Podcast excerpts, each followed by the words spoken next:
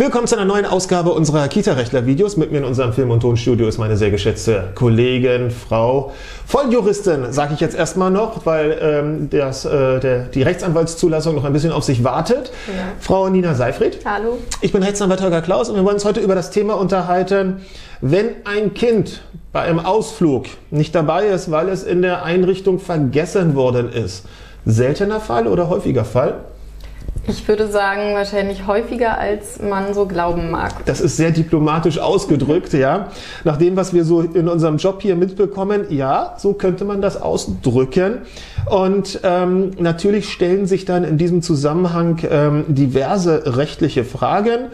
Natürlich müssen die Eltern davon erfahren. Mhm. Was ist, wenn die Eltern davon erfahren?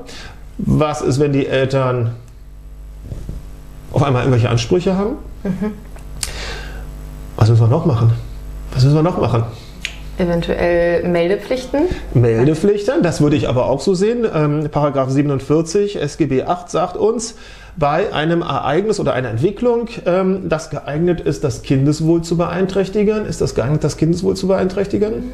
Vielleicht. Das ist aber sehr, sehr, sehr zurückhaltend. Ich würde sagen, aber Hossa de Waldfee ist, glaube ich, sehr wohl geeignet, es sei denn in der Einrichtung ähm, waren noch 50 Millionen andere Menschen, äh, die das Kind gut kannte und es ist einfach nur jetzt in der einen Gruppe ein Kind übersehen worden.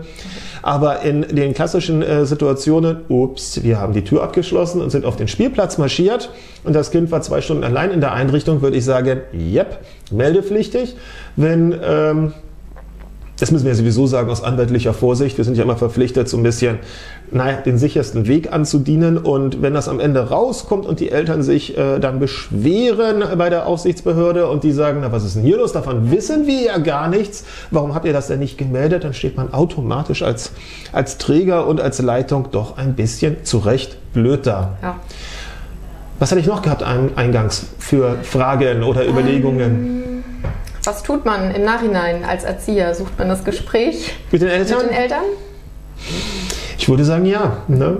Wenn Kind äh, sonst am Abendbrottisch äh, erzählt, dass es doch sehr ungemütliche zwei Stunden in einer dunklen Einrichtung hatte, ähm, tatsächlich somit ein bisschen verstört, ich will nicht gleich sagen traumatisiert ist, aber ein bisschen mhm. verstört ist und ähm, die Eltern auf einmal sagen, na, was ist denn hier los? Mhm das könnte doch die Erziehungspartnerschaft, das Vertrauen, das Wechselseitige ein bisschen eintrüben. Und ich denke, aus dem Betreuungsvertrag ergeben sich wechselseitige Unterrichtungspflichten und das ist schon ist schon ein bisschen knackiger, das sollte man, glaube ich, schon sagen. Also, und vielleicht auch nicht nur, wenn das Kind schon sprechen kann, sondern. Ja, natürlich. Ähm, also nicht aus der Angst heraus entdeckt zu werden, sondern einfach, weil ja. es, glaube ich, ähm, im, im, Rahmen der, der, der, der vertrauensvollen Zusammenarbeit eben dazu gehört, dass auch mal Sachen nicht hundertprozentig funktionieren. Gar keine Frage.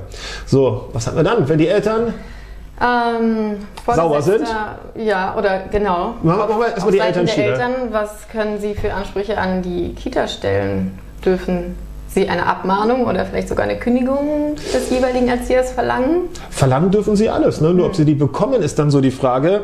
Ähm, das wäre so ein bisschen in dem Bereich, das sind wir im Bereich Druckkündigung, Druck, Druckabmahnung. Also wenn Dritte außerhalb des Arbeitsverhältnisses etwas verlangen, weil sie sonst androhen, ähm, zu gehen. So. Mhm.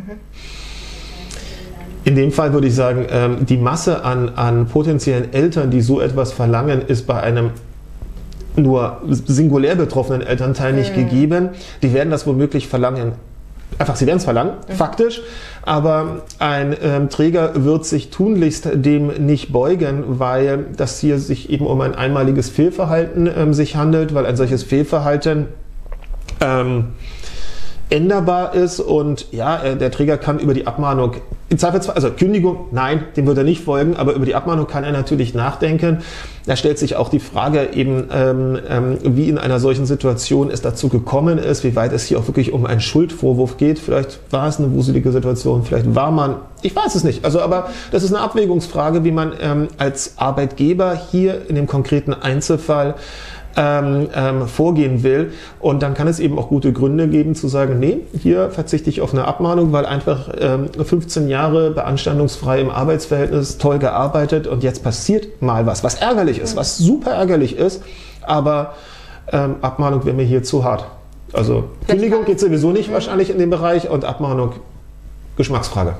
Vielleicht kann es ja auch irgendwie Anlass sein für die Leitung mal nachzuschauen, ob Sollte. vielleicht noch eine Aushilfe benötigt wird. Oder, sollte, ähm, sollte, sollte, sollte, genau. denn das ist dann die nächste Frage. Denn mm, wenn wir es schon gemeldet haben, unabhängig von der Meldung, wird natürlich die Frage hochkommen, lieber Träger, liebe Leitung, was hast du getan, damit sich das Ganze nicht nochmal ereignet? Und das ist eine berechtigte Nachfrage, die die Eltern stellen dürfen, die aber auch die Aufsichtsbehörden stellen dürfen und wahrscheinlich auch die anderen im, ähm, im Team. Was wird gemacht, damit wir nicht nochmal das Gleiche erleben? Weil wer zweimal in die gleiche Falle tappt oder dreimal oder viermal, der zeigt ja, dass es nicht drauf hat und dass er auch nicht lernfähig ist. Und dann macht sich ja ein, ein Träger tatsächlich sehr, sehr, sehr angreifbar. Ähm, was ich noch sagen wollte, selbst wenn wir oder wenn unser Träger, unsere Leitung zu dem Ergebnis kommt, hier ist eine Abmahnung ähm, angemessen, auch zur eigenen Absicherung, um sich nachher nicht vorwerfen zu lassen, wir sind untätig geblieben, wir haben nicht unsere Möglichkeiten ausgeschöpft, dürften die Eltern nichts davon erfahren. Weil keine Prangerwirkung hat eine Abmahnung. Das betrifft nur im Arbeitsverhältnis Arbeitnehmer, Arbeitgeber. Und mehr als ein Seid euch sicher, wir haben uns drum gekümmert, ist in dem Augenblick einfach, ist aus Datenschutz- oder personaldatenschutzrechtlichen Gründen ähm, für die Eltern nicht äh, wissenswert. Was haben wir noch? Was haben wir noch? Was haben wir noch? Letztendlich denke ich, wird ein solcher Vorfall Anlass sein, dass man im Team nochmal darüber redet und man sollte als Leitung oder als Trägerverantwortliche das auf jeden Fall dokumentieren. Weil wenn es ein zweites Mal genauso passiert und dann passiert was Schlimmes, wird man sich ganz genau anschauen, was ist im Fortgang im Nachgang, Entschuldigung, getan worden, damit sich sowas nicht ereignet. Und wenn es dann so eine Pauschalgeschichten gibt wie, ja, wir haben nochmal drüber gesprochen, wird man sagen, was denn nur? Was ist denn da nur gesagt worden? Und dann gibt es immer so eine Situation, dass irgendjemand aus dem Team, die werden ja dann alle befragt, mit mir hat keiner gesprochen. Dann kommen so eine, so eine Sätze hoch. Oder, ja, wir haben das kurz angesprochen, aber so richtig.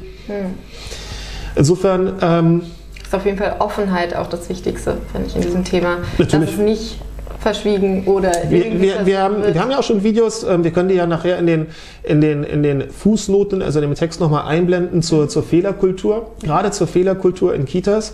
Da gibt's ja auch wirklich spannende, oder Fehlerkulturen sowieso in einem Arbeitsverhältnis, ähm, spannende Entwicklungen, dass eigentlich letztendlich das Verschweigen eines Fehlers stärker Genau. bestraft werden soll als der Fehler selber. Und ähm, eine solche Kultur natürlich in einer Einrichtung zu leben, ist anstrengend, aber in dem Bereich, wenn wir alle lernen wollen, sicherlich, sicherlich notwendig. Also, vergesst keine Kinder in den Einrichtungen. Ne? Genau. In dem Sinne, tschüss. Tschüss. So. Tada!